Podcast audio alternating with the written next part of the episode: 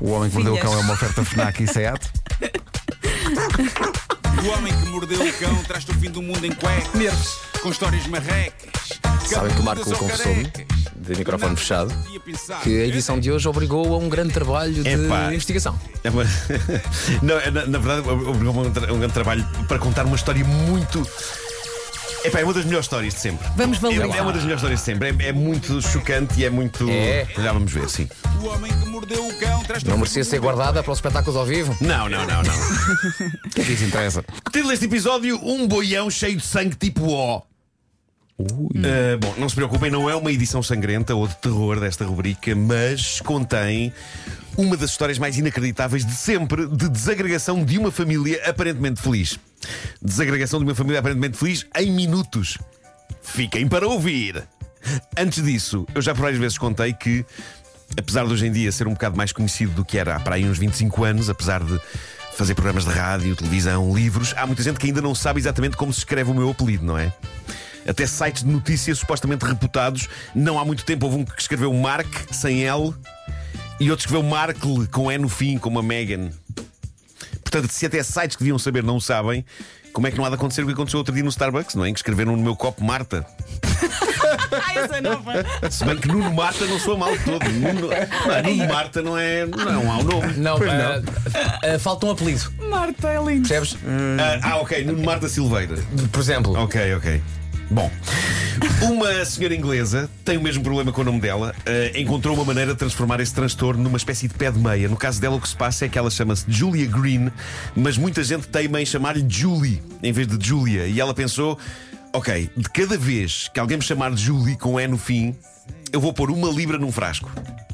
E isto passou a tornar então um transtorno numa coisa estimulante, porque dadas as vezes que o nome dela é mal escrito ou dito, ela pensou que rapidamente irá juntar dinheiro para, por exemplo, uma viagem. Ela começou a fazer isto agora em janeiro, como um projeto para 2023 e.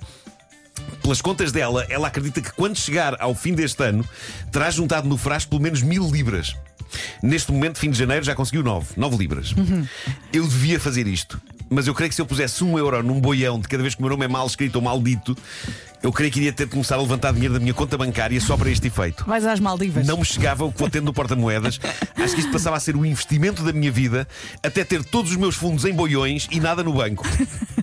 Eventualmente iria ter de começar a vender bens da família para poder continuar a encher boiões. A minha mãe iria começar a desconfiar de que eu estava metido nas drogas, mas não, estava apenas entregue ao compromisso estúpido de encher boiões com moedas de euro de cada vez que alguém se enganasse a dizer ou a escrever o meu nome. a pá, Marco, a tua mãe acha que estás nas drogas desde 94, pá. Pois, pois é.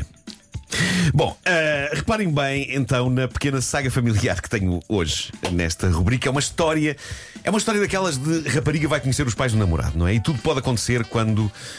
epá, quando vamos conhecer os pais da pessoa amada, não é? Ainda há, há minutos o, o nosso amigo Felipe Melo mandou-me um tweet que alguém publicou epá, e que é hilariante. É um tweet que diz: E quando vamos conhecer a família dela pela primeira vez e a avó dela olha para nós, fica pálida como a cal e começa a gritar o nome de um monstro do folclore local da terra dela.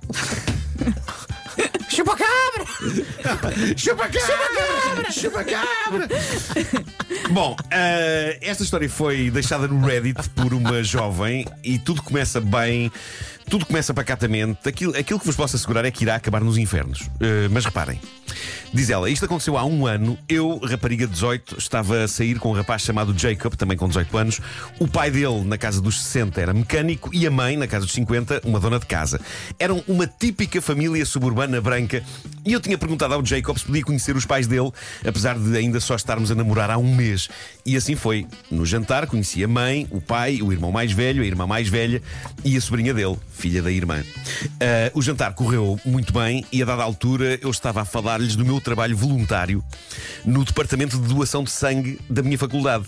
E nesta altura o pai do meu namorado explica-me que o médico lhe disse que o tipo de sangue dele era O negativo e que ele era um dador de sangue universal. O meu namorado disse que também é O, mas os irmãos dele referem de uma forma casual que o tipo de sangue deles é AB. Eu não pensei muito nisso porque me lembrava do meu namorado me ter dito que a mãe dele fora casada com outra pessoa de quem ficara viúva. Então a conversa que se seguiu à mesa foi assim: Digo eu, AB. Isso é muito fixe, isso é um tipo de sangue raro. Eu espero não estar a ser indiscreta, mas a vossa mãe é tipo sangue A e o vosso pai B? Ou era ao contrário, o pai B e a mãe A? Ao que a irmã mais velha diz, apontando para o pai: Mas como assim? O nosso pai acabou de dizer que é O. E digo eu: Eu sei, eu sei, eu referi-me ao vosso pai biológico. Mas não têm de responder se não quiserem, claro. Neste momento, diz ela, repare que a mãe do meu namorado estava muito pálida e enfiada. E é aqui que percebo que lixei tudo. Diz o irmão mais velho: Mas como assim o nosso pai biológico? E digo eu, peço imensa desculpa, não quis dizer nada com isto. Neste ponto, diz ela, o pai do meu namorado fica estático a olhar em choque para a sua esposa.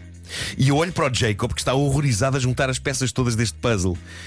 E diz o pai dele: Estás a querer dizer que eles não são meus filhos biológicos? Porque a minha mulher jurou-me que eram, nas reuniões de aconselhamento conjugal que temos na igreja. Ela jurou que eram meus filhos biológicos e que nunca me enganou. Ou seja, o que aconteceu aqui? A senhora nunca tivera filhos do anterior casamento. E supostamente estes eram todos deste casamento. Ok? E a mãe diz: Eu nunca te enganaria, eles são todos teus filhos. E neste ponto o pai vira-se para mim e diz: Porquê é que partiste do princípio de que eles não são meus filhos biológicos?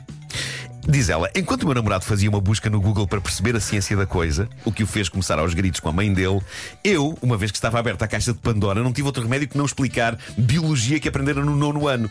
Os filhos produzidos por ele teriam sempre sangue O, A ou B, mas nunca poderiam ter AB. Sendo que o Jacob tinha O, era o único que podia, ter, podia ser filho biológico dele. Começam então, diz ela, todos aos gritos uns com os outros. A irmã mais velha, às tantas, sai da mesa porque o bebê dela também está aos gritos. A mãe deles levanta-se da mesa e fecha-se no quarto. O irmão mais velho vai atrás dela aos gritos a perguntar: Então quem é o meu pai? Quem é o meu pai? Correu bem. O meu namorado, no meio de toda esta confusão, está a tentar perceber se o pai ainda quer ser pai deles todos. Meu Deus. E eu lá consigo mandar uma mensagem a uma amiga para ela me vir buscar.